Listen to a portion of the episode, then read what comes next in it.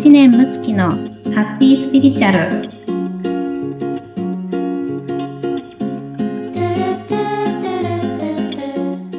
村友さんこんにちはあみちゃん、こんにちは。まあ今日もよろしくお願いいたしますお願いします。はい。だんだんジメジメしてきたような感じもありますけれども、むっちゃんは最近いかがですか？いかがお過ごしですか？最近はですね私はちょっと人間としてのドツボにはまっておりまして。ドツボですか？はいもうねジタバタ。ジタバタしてるんですね。どんなジタバタを？いやもう本当にね自分でもあのバカだなと思うんですけども。あのまあこのねポッドキャストを、あの始める時にもねいろいろお話ししましたけど。はい。ハイヤーセルフにつながって生きるっていうことを、うん。まあ、今年本格的にやり始めたんですね。はい。うん。まあ、そこの回をね、あの、聞いていただけるとわかるかと思うんですが、まあ、自分の考えの中から生まれてくるものではなくって、ハイヤーセルフという自分の高次元の存在からアドバイスをもらって、そこに見えてるビジョンを、まあ、自分が実行してみるっていうようなね、うんあのことなんですよ。はい。で、自分自身もそういった考え方は今までお伝えをしてきてたんですけれども、あの、はなかなかね、完璧にそれを、あの、やるっていうのが、まあうん、めんどくさかったんですね、最初ね。あ、めんどくさい。うんはい。うん。まあ、自分のね、意思と違うことをやったりするわけですから、ううんん、我慢したりね、しなくちゃいけなかったり、もう今日は、はもう楽にしときたいのにとかね、逆に動きたいのになんかステイしないといけないんだとか、うん。まあそういいったことが抵抗してたんですけども、うん、まあ、ただしっかりとね、あの、この仕事をお伝えしていくために、あの、はい。自分が実践しようということで、あの、うんやり始めましたらですね、はい。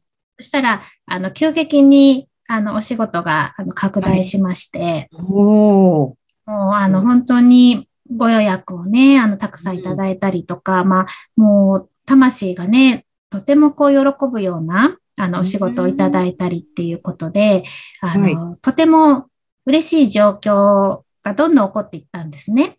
はい。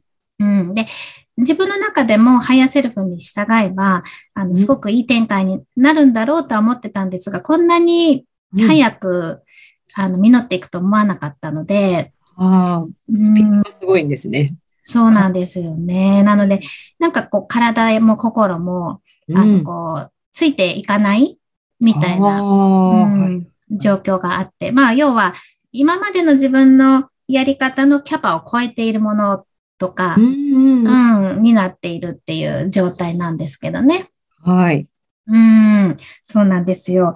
まあ、なので、こう、自分でもね、なんかこう、驚いているような、あの、感じなんですが、まあ、要は自分の今までのこう、安全地帯のこう、コンフォートゾーンって皆さん聞いたことあると思うんですけど、そこを、はいまあ、今、突破していってるところなんだと思うんです。うんうんうんうん、そうなった時に、あの、本当はね、ハイヤーセルフに従うって決めたのに、まあ、ちょっと今抵抗してたりするわけですよ。あの、安全な中にね、まだいたいなとか、あうん、変化したくないな、みたいな、あ。あの、自分がね、あの、出てきてるわけなんですね。はい。うん。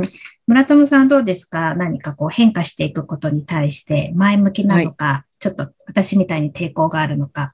いや、私もかなり多分無意識の、自分でも意識してなかったけれども、うん、うん、なんか無意識で抵抗している、そうって言われてみるとありますよね。それってなんか自分の意思とは関係ないって思うから、なんかうんあの、わざと本当は自分の意思でしてるのに、なんか、うんあこれだからダメなんじゃん、できないんじゃんとかっていう事象をできない理由をもうなんか自然に自分で探しに行ってしまったりだとか、ちょっとなんか予定が合わないだとか、これがあるから自分は。うん。よくなんかね、体調悪くなっちゃって、うん。なんか自分ではそのつもりはなくてもってよく聞きますも、あ、ではこんな体調悪いならダメだってなるのも、結局は自分の意思でっていうのがあるので、やっぱり私もそういうのは言われてみると、あ、そういうことだったのかなっていう抵抗が、やっぱりかなり発動していると思いますね。ああ、そうですよね。あ、でも本当にね、その体調っていうのもそうですようね。んうー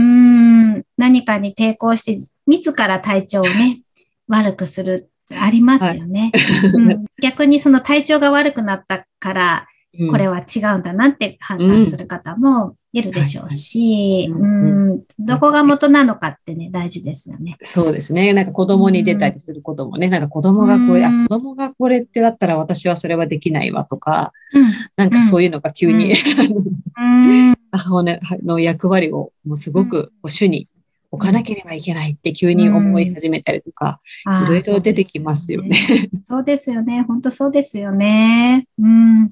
なんかね、私たちが今日ね、あの、こう話してるような思いって、きっといろんな方にもね、あの、はい、まあ、こう、身近に感じられる、あの、ことなんだろうなと思うんですけど、で、まあ、私はね、今超えていくところで、あの、はい、まだ実践できてないのにね、あれなんですけども、一つは、まあそういったこう起こってくる障害とか、うん、まあこういった心の葛藤とかっていうのを、追い風の一部だと捉えていただきたいですね。お追い風なんですね。追い風の一部なんですよね。うん、うんまあ、例えば、えー、何か自分がこう船を持っていて、で、それまでのこうエンジンでは、自分の持ってるところに行けないなと思った時に、まあ、新しいエンジンに組み替えたとして、じゃあこれが馬力がすごくね、大きなものだったら、今までの船の材質では足りないかもしれないですよね。うん。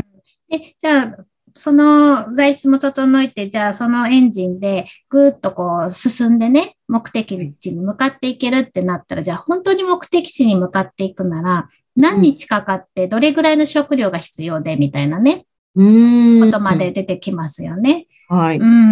なんかそこで変更して、えー、今まで積んでいた食料より、まあ、増えるのであれば、じゃあ資金をそこにね、かけないといけないとか、うん、なんか長持ちする食材ってじゃあ何だろうってね、調べたり。うん、でうん、っていうふうに、あの、自分のまあコミットであったり、そのこうビジョンを大きくしていく。私の場合だと、個人の自我ではないハイヤーセルフのビジョンに従うって決めた場合の広がりは、今までの装備ではあの、できないわけですよね。うんうんうん。ただ装備を変えないといけない。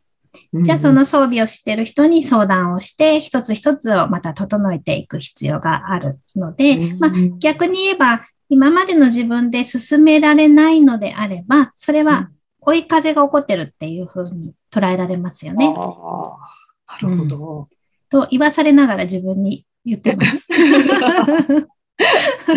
はい。そう捉えると全然なんか変わりますね。うん、変わりますよね。なんでそこに葛藤するんでしょうね。本当に。ねえ、そうですよね。で、あの、まあ、このコンフォートゾーンについて、うん、あの、まあ、今日ね、このお話ししたいなと思っていたので、先にね、ちょっとこう、リーディングをしたんですね。はい。はい。で、それで、まあ、上から来たちょっとメッセージをそのまま、あの、お伝えしていきたいなと思うんですけれども、まず一つは、えー、このコンフォートゾーンにいるという選択自体を諦めて捨ててくださいと。うん。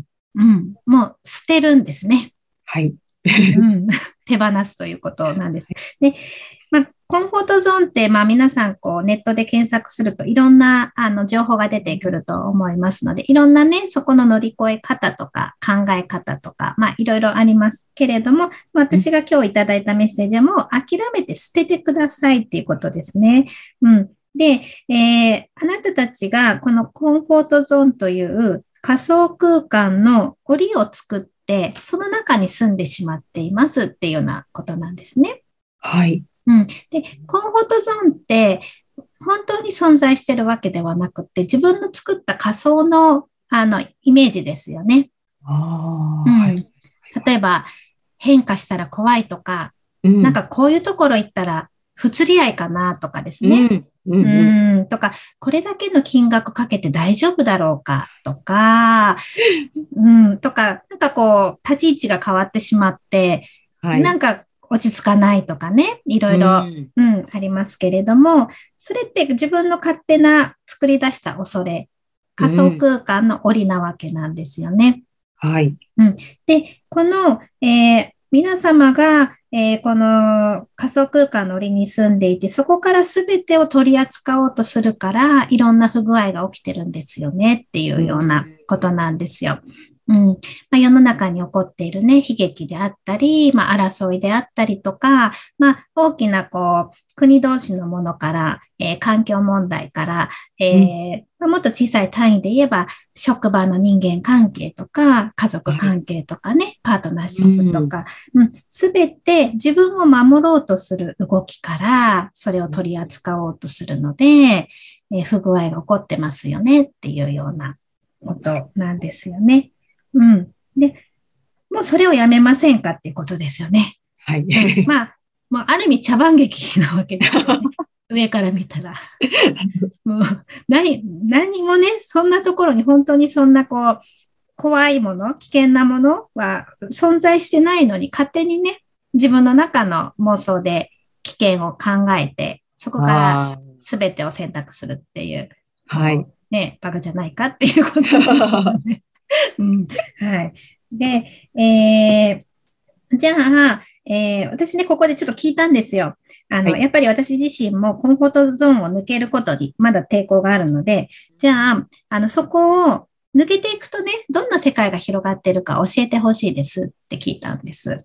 はい。そしたらね、もうバッサリ言われたんですけど、それを知らないとそうしないという、そのこと自体をやめてくださいっていうことですね。はい、うんうん、でこれはどういうことかっていうと、じゃあ、そうすればそういうメリットがあるからそうしますっていう考え方は、メリットに基づく、また選択の仕方なので、その時点から間違っているわけなんですよね。うん、で、あの、人はどうしても、結果が一緒なら、この元のね、考え方がえー、違ってもいいじゃないかってあの思いがちですけど、そんなことはなくて、すべてを作ってるのはこの元の考え方の発想の方なので、ここから変えない限りは、これはあの全然違うんですよね。はい。メリットから選択した、えー、何かのそのこう行動の選択と、えー、メリットを手放したところから選択した結果は、まあ、全く違うわけなんですよね。あうん。うん。なので、えー、ここを、その、じゃあその先にどんな世界が待っているかということさえも手放して、えー、ぜひ体験してみてくださいと。そこを抜けて体験してみてください、ご自身でっていうようなことを、まあ、今、戒めを されたっていう感じですね。はい。うん。茶番劇なんですね。やってるんですね。うん。